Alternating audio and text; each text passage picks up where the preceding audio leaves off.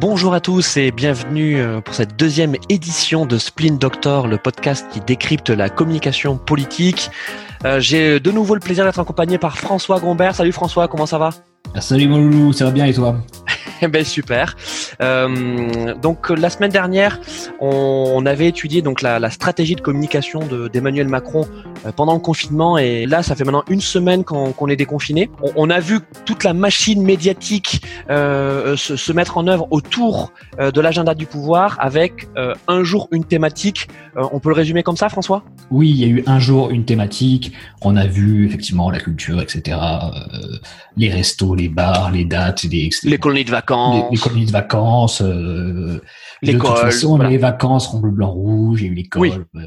Bon, on, a eu, on, on a eu tout ça, mais depuis vendredi, je dirais que Macron est rentré dans une deuxième phase de cette thématisation euh, journalière, si on peut l'appeler comme ça, euh, pour arrêter de subir et passer à autre chose, vraiment mettre tout ça derrière lui. Pour ça, qu'est-ce qu'il a fait? Alors, il est allé hier à la Pitié-Salpêtrière, il s'est fait un petit peu allumer par des infirmières. Alors, oui, pas- alors François, écoute, je, je te coupe parce que justement on va passer l'extrait. Euh, donc c'est un, c'est l'extrait d'une conversation entre Emmanuel Macron en visite à la Pitié-Salpêtrière avec deux infirmières. On va lancer la semaine prochaine les travaux. Faut, on ne peut pas attendre la fin du Covid parce que j'ai pas envie que, l'éner- que la bonne énergie retombe et que le désespoir s'installe. Mais malheureusement, il y est déjà, Monsieur Macron. Mais on est là. Parce que vous savez on- quand même que... Je sais. Avant même le Ouais. Covid, Mais- on ouais, était déjà je- désespérés depuis des années. Mais en même temps, Macron. je le sais. Alors, je fais mon Ce qu'on vous maximum. demande, c'est gentil la prime. Non, non, non, mais c'est je- gentil, on la laissez-moi prendra finir. quand même. Laissez-moi Ce qu'on finir. veut, c'est la revalorisation. C'est ce que je suis en de train de dire. combien et quand Oui, que je suis en train de dire. Et Parce que ça fait longtemps que le- gouvernement nous l'annonce, hein. des conditions. Non, non, mais Sur chaque promesse, vous rajoutez des Non, moi, conditions. j'ai jamais fait de on promesse. est désespérés, on ne croit Alors, plus en vous. Moi, je n'ai jamais fait de promesse. Donc, vous avez raison de ne pas, avoir cran moi là-dessus parce que j'ai jamais fait de promesse là-dessus. Quand je fais des promesses, je les tiens. Je fais des promesses de revenir, je reviens. Donc, quand je m'engage à un truc, je le fais. Je m'étais engagé à ce qu'on sorte progressivement de la tarification d'activité sur une stratégie Ma Santé 2022. Ce que je constate, c'est que cette stratégie, où on a réinvesti pour la première fois depuis 15 ans dans l'hôpital, on est, c'est pour la première fois avant les mouvements, hein, 2018, qu'on met fin à la baisse du tarif hospitalier. Mais Monsieur Donc, Macron, tout ça, mais- nous, on le voit pas. Là, vous me parlez Attendez. financièrement Non, non, mais par rapport à une globalité des choses. Mais que- nous, nos salaires, on n'y voit pas la différence. Et je, vous- je vous entends là-dessus. Donc moi, je, je constate, après tout, les mouvements que vous avez eus, le mécontentement, ce que vous exprimez, que ça va pas assez vite et qu'on n'a pas répondu à une partie des attentes qui sont légitimes. Donc moi, je vous ai jamais promis une prime. Vous dites pas, je vous ai déçu, je vous ai jamais promis. Oui, mais il a fallu le Covid Donc- pour que vous réagissiez, c'est pas normal. Monsieur Macron, il faut le Covid pour que vous réalisiez que les hôpitaux, ils sont non, en souffrance. c'est pas vrai. Ah faux, si. On est là. Ah si, Monsieur Macron. Moi, ça fait six ans que je suis infirmière, on est en souffrance, on n'a pas de matériel, on n'a rien. Je finis juste parce que vraiment je dois filer et je suis venu parce que. Nous aussi, on doit filer, on patients qui nous Et donc. Pourquoi c'est pas actuellement, c'est pas vrai en qu'on est train là- de Doucement, travaille doucement. avec un masque qui est périmé depuis C'est 2001, c'est pas vrai, c'est pas vrai qu'on est la honte de l'Europe. Pourquoi Là, pardon de vous le dire parce que Juste, Nous pas, avons pas de langage politique, s'il vous plaît. Non, c'est pas du langage politique. Mais on est un des pays où les infirmières sont les plus mal rémunérées quand même. Hein. Pour un grand pays de l'Europe, c'est pas normal. Ce qui est vraiment terrible avec euh, avec cette séquence, en plus c'est filmé, euh, ça a été viralisé sur les réseaux sociaux parce qu'en fait c'est filmé au téléphone portable.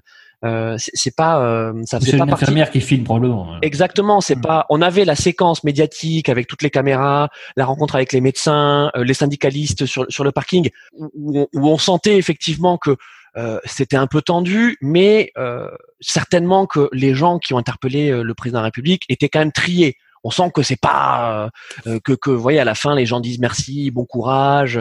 Là, il n'y a pas de merci, il n'y a pas de bon courage. hein. C'est euh, à bâton rompu.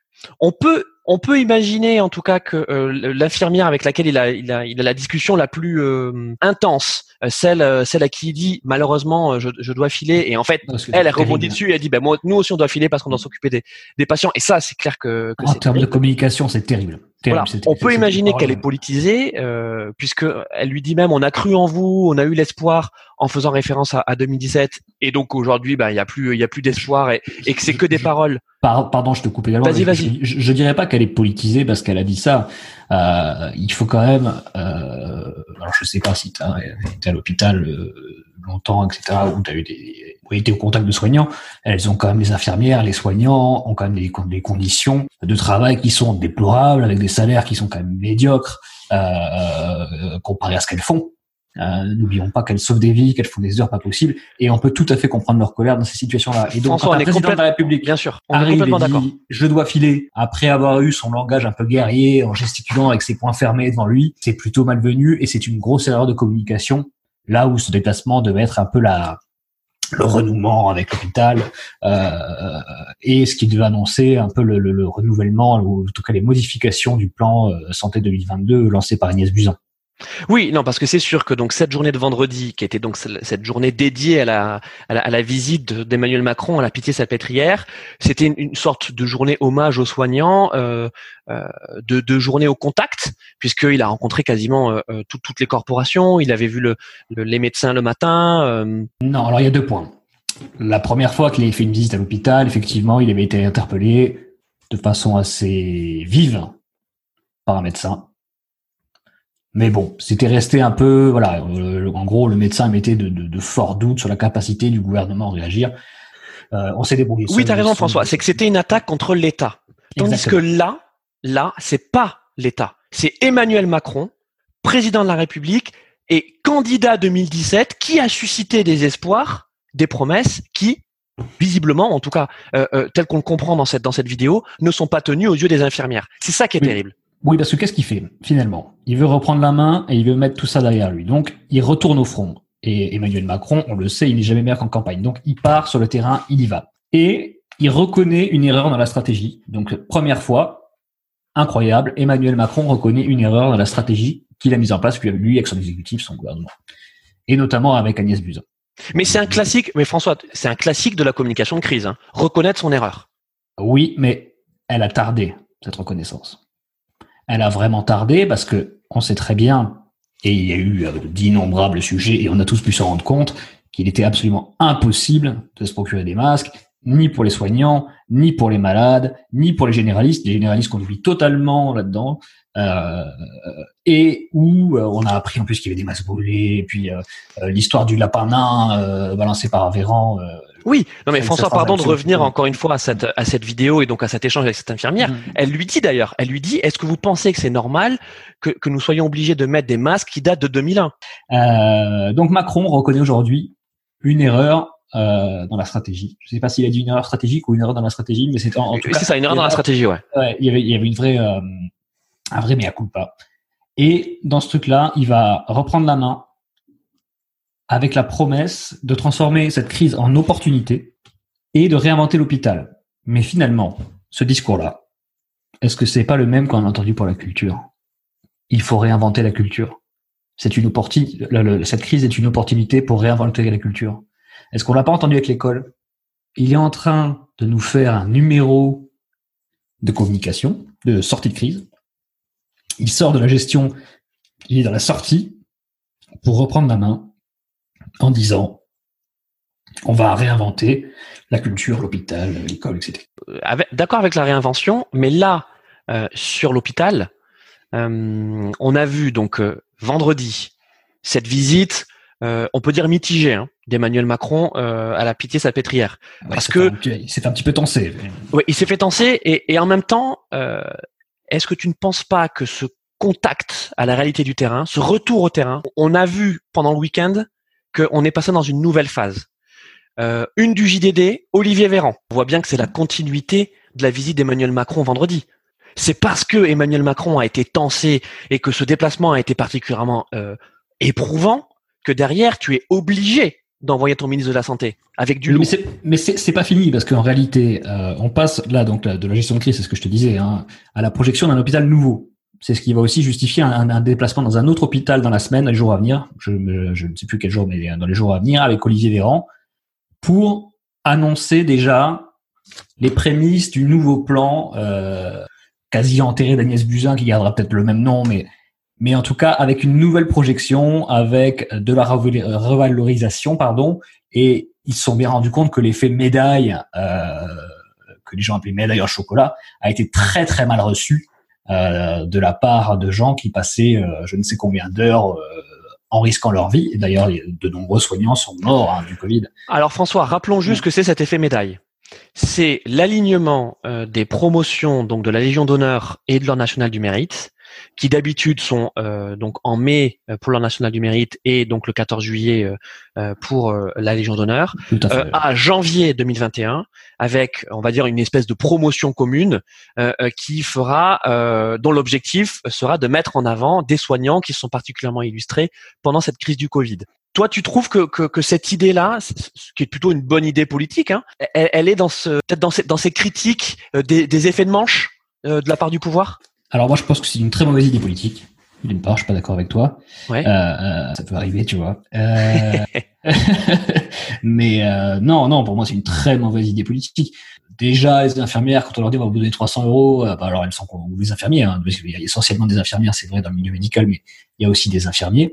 Euh, donc tout ce milieu de soignants euh, un petit peu précaire, euh, déjà quand on leur dit on va vous donner 300 euros, ben, ils ils sont contents, mais ils sentent pas la reconnaissance. Et finalement, la médaille en chocolat, et ben, ils se disent ben, ok, la médaille en chocolat va arriver avant l'argent. euh, la reconnaissance, elle est où? Est-ce que c'est pas de la manipulation? Est-ce qu'on ne prend pas un peu pour des buses entre guillemets? Et puis finalement, qu'est-ce que je vais en faire de ma médaille? Parce que moi, je vais quand même travailler euh, x heures par jour, euh, la nuit, euh, tout le temps, et être au contact de patients qui peut être dangereux pour moi et sans le matériel adapté. Donc, en ça, il fallait, avant les récompenses, mettre en place le matériel adéquat pour les euh, mettre à l'abri finalement des contaminations et pour qu'ils ne contaminent pas d'autres gens, les rétribuer et puis les récompenser. On a mis la charrue avant les bœufs dans cette opération. Non mais euh, on, on reparlait donc du, du, du JDD, euh, donc avec cette une sur Olivier Véran, mais il y a également, euh, un autre article qui, euh, qui est intéressant, c'est sur donc le- la stratégie de reconquête d'Emmanuel Macron, sur le fait qu'il estime avoir trop subi euh, pendant euh, pendant la crise du Covid. En même temps, bon, crise inédite, circonstances exceptionnelles, euh, et là, euh, il est dans une volonté de euh, reprendre la main. Qu'est-ce que ça veut dire reprendre la main en termes de communication, François? Bah, C'est-à-dire que là, il, il- il a été effectivement dans une situation où il subissait au quotidien les annonces, le nombre de nouveaux De cas, morts, le nombre ouais. de morts, euh, avec ce point qui était pas forcément très opportun d'un point de vue de la communication, notamment sur la fin de Jérôme Salomon. Euh, qui donc chose. Le conseil scientifique qui s'exprimait d'un peu partout, euh, on en a parlé la semaine dernière, bien sûr. Mais c'est ça, ça qui est terrible parce que finalement aujourd'hui on en arrive à avoir un conseil scientifique, euh, Gérard Larcher qui dit attendez nous on a on n'a pas donné on a donné un avis mais c'est pas nous qui prenons les décisions. Ouais. Euh, et on a le même on a le même cas sur les élections. euh, On en parlera peut-être après. Mais euh, voilà. Donc reprendre la main, c'est quoi pour, euh, pour Emmanuel Macron? En fait, je vais déjà partir d'un chiffre. Si tu veux, aujourd'hui, tu as une petite majorité des Français, donc 5%, pour- 55% des Français, je crois que c'est un sondage IFOP, qui disent que le, gouvernement est apte à aider les entreprises. Effectivement, il y a eu un gros effort sur les entreprises. Et seulement 44% qui estiment qu'il est capable d'aider les hôpitaux, soignés et soignants compris.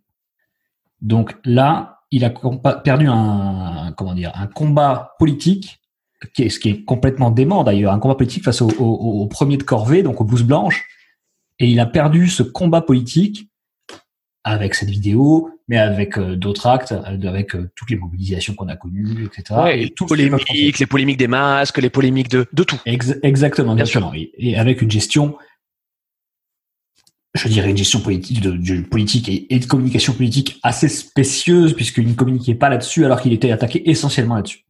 Bien sûr. Il n'est jamais monté au créneau sur l'histoire des masques, par exemple. Et, et je parle pas des, des médicaments pour Ouais. les, les gens Et, sédatés, et- et- mais François, elle est où, elle est où sa marge de manœuvre? Bah, sa marge de manœuvre, c'est qu'en fait, il va, il va, il, il va réincarner. Alors, c'est assez, assez amusant. Il va passer de Clémenceau au général de Gaulle. Ah oui, parlons-en parce que c'était donc justement la thématique du jour. Hein. Et c'était le quatrième, le, le 80e anniversaire de la bataille de France. Merci. Euh, et, et donc au cours de son discours, euh, qui était un long discours comme comme Emmanuel Macron les aime, il a célébré l'esprit français. Et donc tu disais que devant une poignée d'invités, il y avait notamment Xavier Bertrand. Et Xavier Bertrand, il faut qu'on en parle parce que aujourd'hui dans le JDD, il y avait également un autre article très intéressant. Raconte-nous François. Ah bah dans, dans le JDI, il y avait plein d'articles intéressants. Je, Ouais, non, bien sûr. Non, mais- mais alors moi, euh, au-delà de l'article, ce que j'ai trouvé très intéressant avec euh, Xavier Bertrand, c'est quand Emmanuel Macron donc euh, salue les gens, etc. Et donc euh, tout en lignée. Et, et il arrive face à Xavier Bertrand, qui lui est masqué, c'est le seul. Et qui tient un discours en disant euh, oui, le peuple a été très fort, euh, c'est grâce au peuple qu'on a gagné. Donc il, il, exclut complètement le gouvernement, l'exécutif et le président de la réussite face à euh, pour contenir l'épidémie. Ce qui est très fort de la part de Xavier Bertrand. Et on se retrouve dans une situation d'un présidentiable face à un président. Et ça se sent, on voit, tout est mis en scène. Jean-Xavier Bertrand, il n'a pas besoin de son masque. Euh, mais c'est ce qu'on a vu. Alors on pourra en reparler après aussi. mais Non, mais, eh, eh, François, écoute, c'est intéressant ce que tu dis. C'est que tu penses que Xavier Bertrand, il s'est, il s'est conditionné pour se dire, je sais que ce moment-là va marquer mon entrée en tant que potentiel présidentiable. Tu penses qu'il il il en est à ce niveau-là? C'est évident. C'est évident. Si tu veux, il y a trois. Globalement, on- a bien vu que c'est des collectivités territoriales qui avaient repris le dessus sur l'action du gouvernement, qui étaient incapables d'avoir des masques, euh, des tests, d'envoyer des subventions aux hôpitaux, aux soignants, etc. Donc il y a trois personnalités qui se sont démarquées Xavier Bertrand, Valérie Pécresse et dans une moindre échelle, Laurent Wauquiez qui a voulu rester vraiment Hmm. euh, au niveau Auvergne-Rhône-Alpes. Euh, néanmoins, il a quand même mis le paquet parce qu'il a quand même dépensé 90 000 euros, 92 000 euros très exactement, de publicité Facebook sur le Covid pendant les deux derniers mois. Le Hmm. plus gros annonceur, donc c'était le deuxième plus gros annonceur sur Facebook, le plus gros c'est Carrefour. Donc Ouais. on est quand même sur des volumes monétaires absolument hallucinants. Donc on est on est rentré dans une communication très agressive sur qui peut être le représentant de la droite présidentiable face à Emmanuel Macron. Donc là, Ah, ah, donc, donc- donc là, François, euh, on est bien d'accord que donc cette tribune de Xavier Bertrand dans le JDD euh, sur euh, sur De Gaulle, qui est intitulée De Gaulle nous apprend aussi en mai 1940 ce que doit être un chef. On sait très bien l'importance que que- que- qu'on s'effigure. Et donc là, on est sorti de ce système-là pour passer à De Gaulle. Et on, on- on est dans quoi? On est dans euh, la responsabilité des Français, euh, le pouvoir euh, de mobilisation, l'esprit républicain, le, le tous ensemble, l'union nationale. Alors, François, discours. Tout, tout à fait, mais juste pour euh, pour, pour revenir sur, sur, sur Xavier Bertrand, Mm. euh, je vais juste lire la fin euh, donc de, de sa tribune, qui est une courte tribune, et j'invite d'ailleurs nos, auditeurs à aller, à, à aller la lire, avec toutes les petites piques et tous les messages qu'il fait passer, tout en prétextant de, de parler du général de Gaulle. Donc il nous dit, pour de Gaulle, un chef ne doit pas parler en permanence, à tort et à travers. Il doit mener son pays d'une main ferme sans se préoccuper de sa popularité et être capable d'assumer seul les bonnes décisions. Il ne doit pas avoir le besoin pathologique d'être aimé, mais se doit tout entier à la France. Telles sont les leçons que nous devons tirer de cette période, à l'image de ce que De Gaulle a fait. On est bien d'accord que Emmanuel Macron est C'est la cible. Ciblé. Il, il- il est, ciblé. Si tu veux, Macron, il est en train de siphonner, enfin il essaye. La, tentative du jour, c'était ça, c'était de siphonner l'image du général de Gaulle et de vendre, entre, entre guillemets, euh, aux Français, le chef de guerre visionnaire qui veut entraîner les Français dans un esprit de conquête envers et contre tout. Donc, clairement, là, Macron veut passer à un acte 3. L'acte 2 est- ayant été... euh, alors, pour l'acte de temps, temps revendiqué par les Gilets jaunes a été tué un petit peu par la, la crise du coronavirus. Euh, mais oui, on rentre, on rentre dans ce, dans ce, comment dire, dans ce champ lexical guerrier de la conquête, des Français solidaires, de l'Union nationale. Euh, et on voit que ça fait beaucoup de déçus, puisque finalement, le, le- le- le virage conservateur d'Emmanuel Macron est définitivement ancré. Oui, mais comment il va s'en sortir en fait? Parce que regarde, là, Eh on, oui. est en train de, on est en train de Enfin, passer- comment il essaie? Comment il essaie de s'en sortir? Comment il essaie ou comment il va essayer de s'en sortir? Là, on voit bien que les, les, les, les rendez-vous avec le président Macron s'enchaînent jour après jour, avec une Hmm. thématique par jour, avec des déplacements, avec des annonces fortes, avec des promesses fortes, même si, euh, dans le cas de la pétrière, il s'est fait un petit peu tenser. Il a été pris de court. Je dirais qu'il n'a pas, je pense qu'il n'a pas eu une réaction. euh, on n'était pas au salon de l'agriculture, quoi. Euh, Ouais, ouais, tout à fait. Le, discours entre euh, qui où je monte les points, je gesticule euh, et je dis mais je peux pas vous laisser vous dire ça puis je dois filer parce que j'ai un agenda. Euh, en cette période-là, ça, passe très mal. C'est un- une grosse faute de communication. Oui, il aurait dû y aller. Il aurait dû y aller avec, dans sa besace, les annonces de Véran d'aujourd'hui. Exactement. On Il est d'accord. Il aurait dû faire des annonces à ce moment-là en disant voilà, on va mettre un plan sur la table avec temps pour faire ci, pour faire ça. Et en fait, il est allé un peu les mains dans les poches et le, le- le- le- tour de communication s'est retourné contre lui. Alors, François, je, je- juste pour euh, relancer encore euh, cette discussion et approfondir, on a parlé donc la, dernière fois euh, de deux choses. La première chose, c'est euh, le fait qu'un nouveau groupe parlementaire allait très certainement euh, être créé donc d'ici fin mai début juin. Donc on n'a pas le nom, mais on sait que les deux piliers seront écologie et social. On va pas dire que c'est des déchirures, mais on voit qu'au sein, au sein de son camp, euh, donc du camp qu'il a réussi à rassembler, à constituer euh, en 2017, euh, il y a des fissures. Euh, et la création donc d'un groupe parlementaire neuvième groupe, d'un- ouais, d'un- et qui alors c'est symbolique hein, parce que euh, quand on dit que euh, En Marche n'aura plus la majorité euh, à, à, à l'Assemblée nationale, c'est très symbolique puisqu'en fait ils l'ont avec le- les alliés du MoDem euh, en particulier et, et largement. hein. Euh, et ils l'auront- qui doit te faire plaisir. oui, non, mais ils l'auront et, et ils l'ont aussi avec euh, avec Agir et ils l'auront très certainement aussi avec ce groupe euh, qui sera plus une majorité de projets. Voilà. Oui, Mais- j'imagine que si tu as lu, tu as, dû lire la même interview que moi. Bien euh, sûr. Aussi. Donc là, l'interview d'Aurélien Taché. Alors ouais, euh, par- parlons-en dans Taché parce que c'est c'est un parlementaire qui est euh, assez peu connu. Hein. Euh, faut, le dire. Hein, je veux dire, c'est Il pas- était c'est- secré- secrétaire d'État, je crois, sous le présentement nature. euh, Ouais, mais c'est c'est pas une tête d'affiche sur Lien Taché. Non, non, Euh, non, bien sûr que non. Il est jeune. Il, est jeune, euh, mais euh, ce qui est intéressant, c'est que il fait partie de ces profils. Donc lui, c'est un socialiste euh, attiré par Emmanuel Macron en 2017 et qui aujourd'hui, trois ans plus tard, ben, en fait, ne renie pas Emmanuel Macron, mais renie le système macroniste. Et, en, quoi, en quoi c'est différent, ça, François? Alors, c'est- très, alors, c'est très habile de sa part. Et à la fois, je dirais, tu me passerais l'expression, mais largement, hypocrite. faux, largement faux cul. Oui, oui, je- sûr. je- bah voilà, hypocrite est plus poli que, que, faux cul, mais euh, Aurélien Taché dit euh, Je quitte LREM pour que le monde d'après ne ressemble pas au monde d'avant Empire. Pour Mm. les mêmes raisons que j'ai quitté le PS, parce qu'il n'avait pas les solutions. Alors, euh, Aurélien Taché est bien, est bien gentil, hein, mais euh, dans tous les gouvernements, dans tous les, dans tous les exécutifs, qui soient régionaux, le- toutes les collectivités etc., quand tu as une majorité, t'as pas besoin de l'opposition. C'est, je veux dire, c'est, il faut être un, un perdreau de l'année pour croire que la majorité va prendre en compte l'opposition pour faire avancer les choses. Ça ne marche pas comme ça. Oui, mais François, alors attends François, mais là, on, on est bien d'accord que euh, on, on- on- on sait très bien que ce, ce, ce départ euh, un peu plus visible hein, que, que les autres de la part d'Aurélien Taché, euh, ça, ça a été aussi le, le, le- cas de Mathieu Orphelin, euh, donc à l'époque lorsque Hulot euh, euh, avait euh, avait quitté euh, le, le- voilà avait, avait quitté le Mm. gouvernement. Euh, c'est aussi, ça, ça a aussi fait partie de la poussée d'Europe Écologie Les Verts dans des européennes. Enfin, toi, c'est c'est aussi des questions de contexte.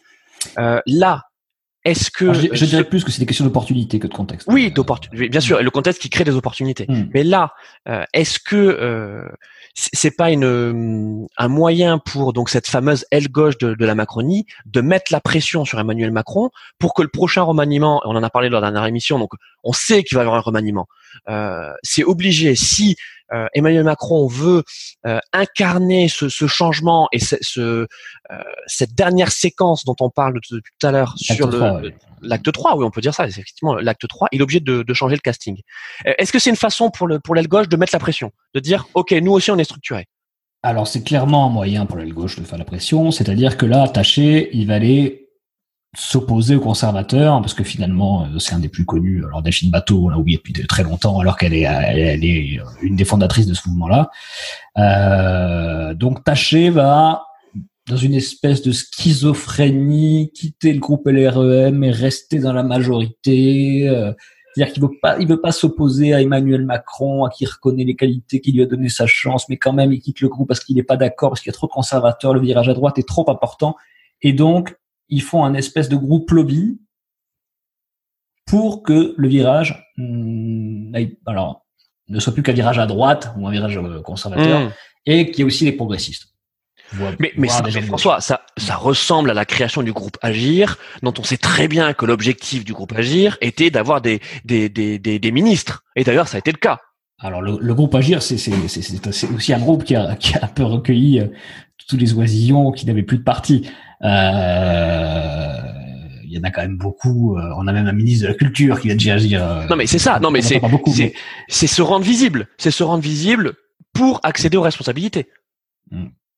Oui, bien sûr. alors, je je m'excuse auprès d'amis à moi qui, qui, qui- qui est chez Agir, qui, qui, qui écoutera sûrement ça, mais qui écoutera sûrement ça puisqu'il a écouté la, la, la première édition.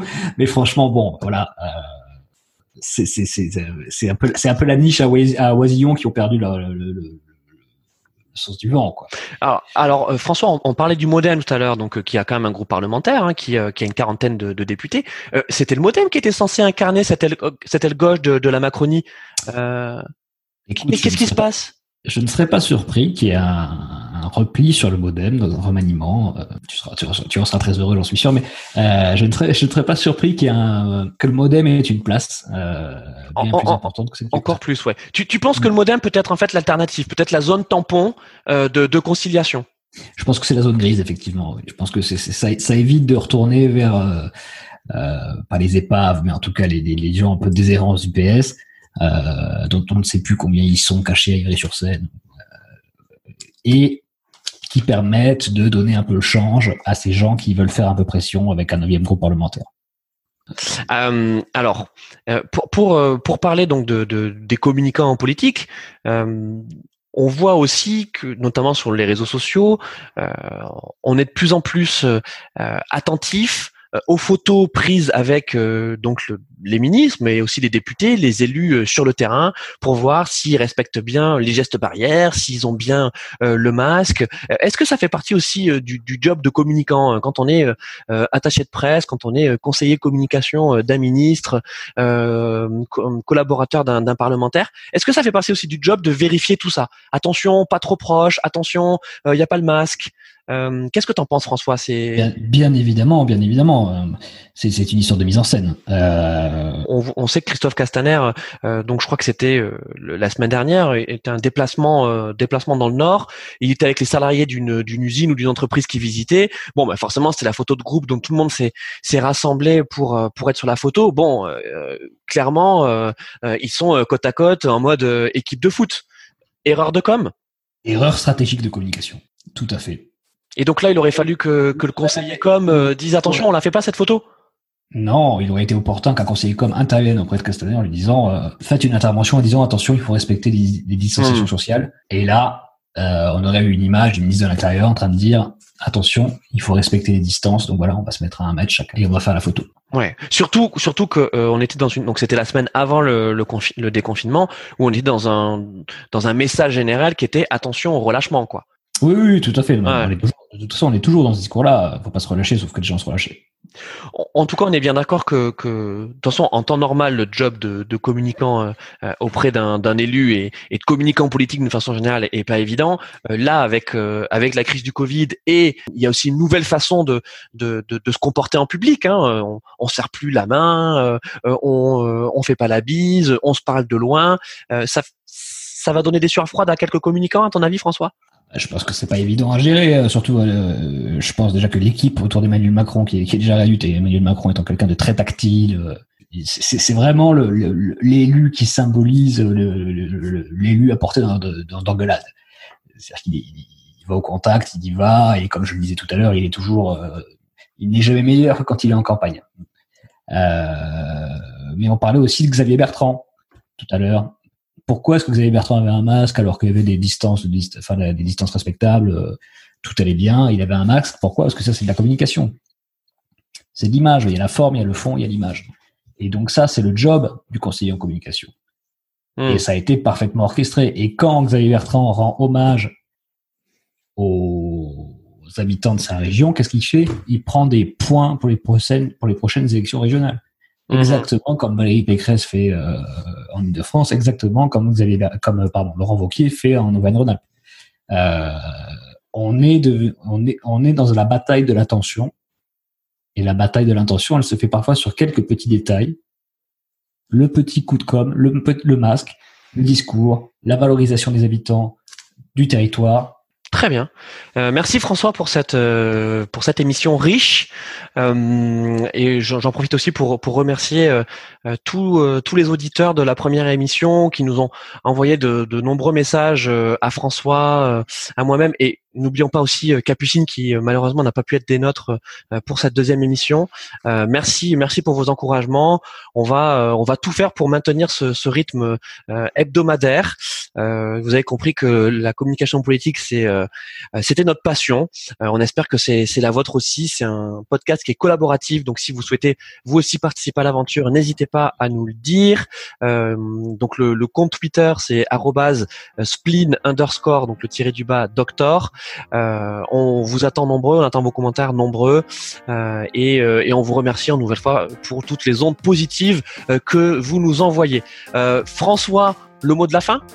Oui, alors, alors c'est pas le mot de la fin. J'ai été assez euh, touché d'un mot qu'on a reçu euh, sur LinkedIn d'une étudiante de l'ISCOM à Toulouse, euh, où on a donné euh, les deux dernières années un, un séminaire qu'on appelle le Political Game avec lui, et qui était super sympa, euh, très encourageant, et donc je la salue, et qu'elle n'hésite pas à intervenir dans le prochain podcast. Super, merci beaucoup François, Euh, merci à tous et donc à très vite pour une nouvelle émission de Spleen Doctor.